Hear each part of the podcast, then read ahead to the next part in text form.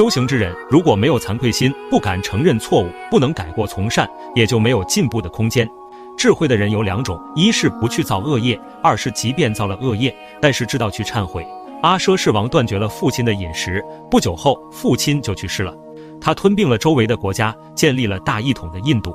佛陀晚年的时候，阿奢世王对残害父亲的行为感到愧疚不已，身上也长出了恶臭的烂疮，身体和内心都异常的痛苦难耐。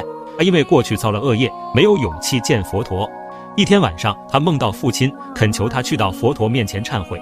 他找到佛陀，忏悔往昔所造的恶业，决定改过从善。我在涅槃之前，还等待度阿舍世王。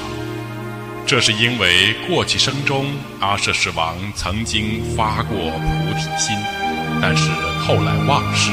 后来阿奢世王成了佛教的大护法，在他的治理下，人们也都能安居乐业的生活。